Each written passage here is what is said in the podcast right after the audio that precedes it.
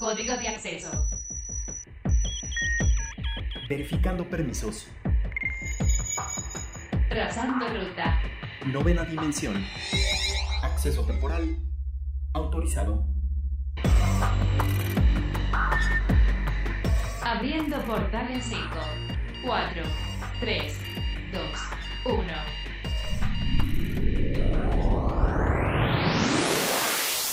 Hola, ¿qué tal? Bienvenidos a la novena dimensión. Yo soy Carpam y me acompaña en cabina. El Alien Edu. Recuerden que nos pueden escribir a nuestras redes sociales que son arroba ibero909fm o también me pueden escribir a mí en mi arroba que es arroba carpam13 y a ti Edu. Arroba alien-edu. Portal Gamer.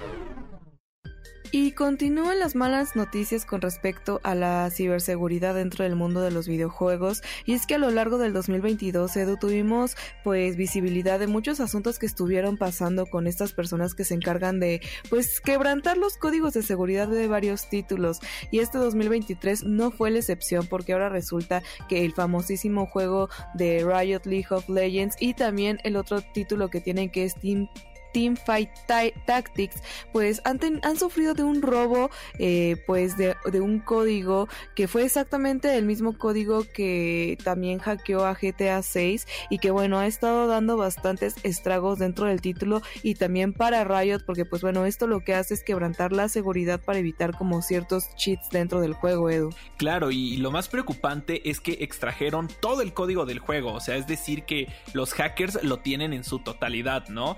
Y esto pues puede ser alarmante porque evidentemente si alguien conoce cómo funciona el juego de, de, una forma definitiva, pues se da, se presta a poder hacer como estas trampas o cambiar el código o simplemente que tú le puedas vender ese código a la competencia, ¿no? Entonces, pues definitivamente es un golpe duro para Riot, para Riot Games, aunque sí déjame decirte, Car, que ellos mismos han confirmado que, bueno, eh, los hackers le han pedido como una cierta cantidad de dinero para que, pues digamos que el problema se pueda arreglar, ¿no? Para que ellos prometen que van a borrar el código y, decir que no pasó nada, pero Riot Games, pues justo como tratando de no alentar a este tipo de conductas, se ha negado. Y no solo eso, sino que el equipo de Riot Games dice que ya está trabajando y que probablemente para la siguiente semana, pues todas las afectaciones ya hayan sido resueltas. Sinceramente, a mí, Car, eso no me suena muy creíble. Siento que es muy apresurado como para un daño así, pero bueno, por lo menos nos quedamos con el lado positivo de que Riot Games, pues no dio la mano a torcer, ¿no?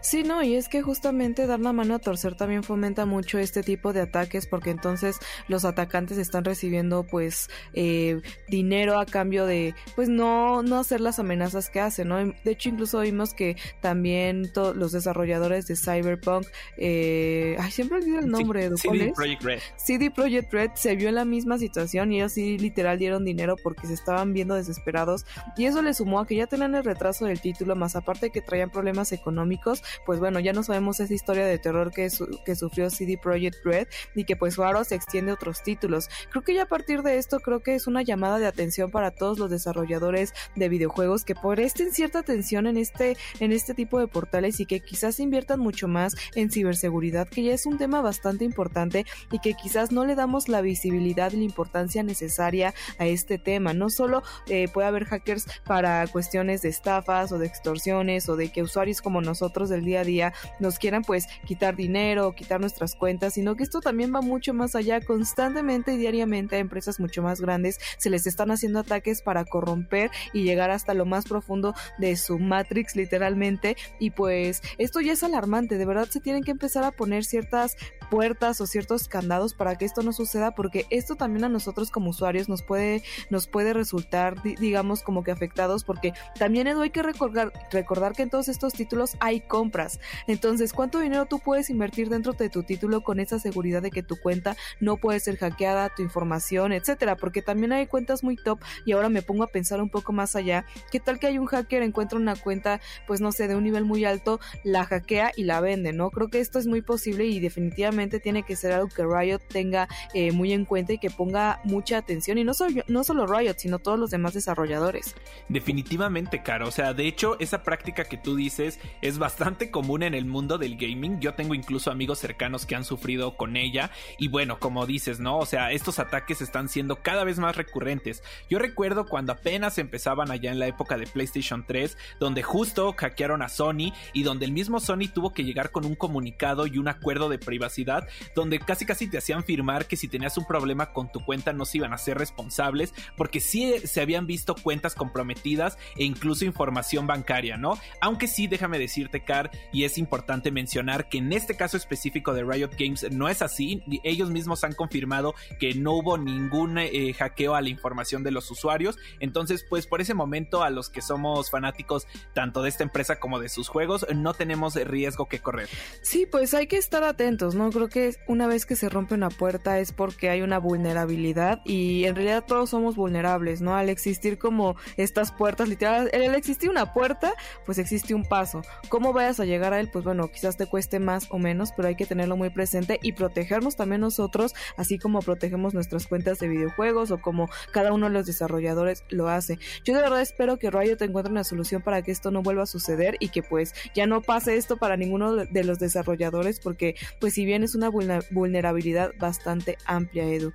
Y pasando a otro tema y yéndonos más al mundo de Star Wars, pues bueno, como saben, Star Wars es todo un, universo que va desde los cómics, las películas y también llega hasta los videojuegos. Y pues bueno, este año ya se cumple un año desde que se hizo pues la mención de que pues están preparando juegos y que pues ya se había hecho el anuncio directamente de lo que es Star Wars Jedi Survivor, que es la secuela directamente de lo que es Star Wars Jedi Fallen Order, que bueno, a mí me parece un juegazo bastante entretenido y que el título de Star Wars Jedi Survivor, Survivor va a llegar el 17 de marzo para las consolas de PlayStation 5, Xbox Series X y S y también para la computadora y que tiene una dinámica de shooter en primera persona, Edu.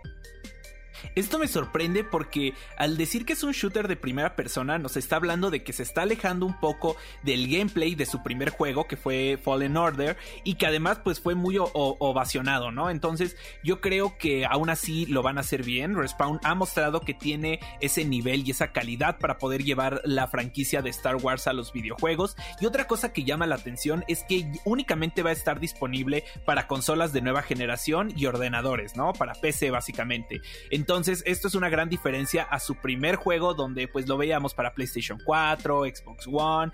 Y esto pues tiene sus pros y sus contras, ¿no? Evidentemente si no tienes las consolas de nueva generación, pues ese hay un golpe fuerte porque no vas a poder disfrutarlo. Pero para los que sí lo tengan, pues ten por seguro que el, estudio va a sacar todo el jugo y todo el provecho a las tecnologías de las nuevas consolas y va a ser un juego que se vea y se sienta realmente como un juego de nueva generación. Sí, exacto. Justamente todo esto sucede por las nuevas tecnologías que están implementando y pues bueno, que quizás las consolas más viejas no se adapten o no estén dando el rendimiento que necesitan para correr el juego. Así que pues bueno, en parte se entiende. Y por otro lado, a mí Edu me llama la atención que ya últimamente eh, a pesar de que son consolas de nueva generación, el PC gaming está ya presente. No sé si tú recuerdas de pues que varios años atrás eran consolas de nueva generación y títulos totalmente diferentes para la PC, que no tenían quizás mucho pues como relevancia o eran títulos exclusivos para PC y muy diferidos a los estrenos como más importantes. Hoy en día podemos decir que la del PC gaming se está posicionando y este por la posibilidad de mejorar dispositivos, como que en vez de cambiar totalmente una computadora simplemente tienes que cambiar que la memoria RAM, que la tarjeta gráfica, como que la puedes ir tuneando y upgradeando conforme a tus necesidades y pues bueno, digamos que el PC gaming ya se posiciona porque ahora los estrenos, a pesar de que las consolas más viejas están fuera de este nicho, pues ahora el PC gaming se posiciona y dice aquí estoy y pues yo estoy presente, ¿no? Al igual que va a estar saliendo para las dos consolas pues más novedosas en el mercado, pues también el PC gaming ya está presente porque ahora le da esas posibilidades al usuario de poder adaptar su dispositivo como mejor le convenga. Totalmente de acuerdo, aunque eso sí, las PCs que van a poder correr este juego seguramente es que van a necesitar unos componentes y una tecnología muy alta, porque pues claro es el caso como por ejemplo eh, con este último juego de Square Enix Forspoken, ¿no? Que salió igual como exclusiva para PlayStation y aunque sí salió para PC, pues los requerimientos que necesitaba tu computadora eran demasiado altos, ¿no? Entonces, pues no esperes que un juego que solo puede correr PlayStation 5 o Xbox Series lo pueda correr tu computadora del trabajo o de la escuela, pero pues se agradece que cada vez se empiece a abrir un poquito más este mercado como lo mencionas y que cada vez haya más opciones para los gamers. Sí, exacto, justo es importante lo que menciona Edu, no cualquier PC lo va a poder correr por las pues necesidades técnicas que va a requerir sobre todo tarjeta gráfica y lo más posible es que la RAM, así que bueno, eso hay que tomarlo en cuenta para que pues no se emocionen tanto, sino que antes de, de comprar un juego sí revisen mucho esto porque algo digamos que una desventaja a mi parecer con la PC es que muchas veces sucede que compramos el título sin fijarnos en las especificaciones técnicas que va a requerir el título.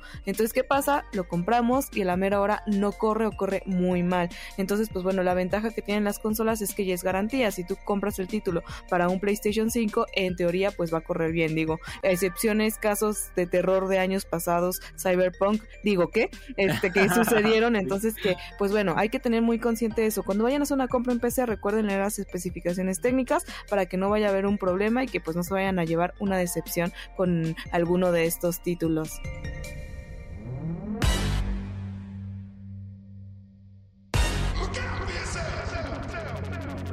wake up to the sounds of the silence that allows for my mind to run around with my ear up to the ground. I'm searching to behold the stories that I told when my back is to the world that was smiling when I turned. Alerta de acceso. Alerta de acceso. Novena dimensión. Novena dimensión. Alerta de acceso. Alerta de acceso. Acceso temporal. El portal está comenzando a sonar y eso quiere decir que ya está por cerrarse. Nosotros nos escuchamos mañana en punto de las 6, 10 de la mañana. Bye. 3, 2, 1. Cerrando portal.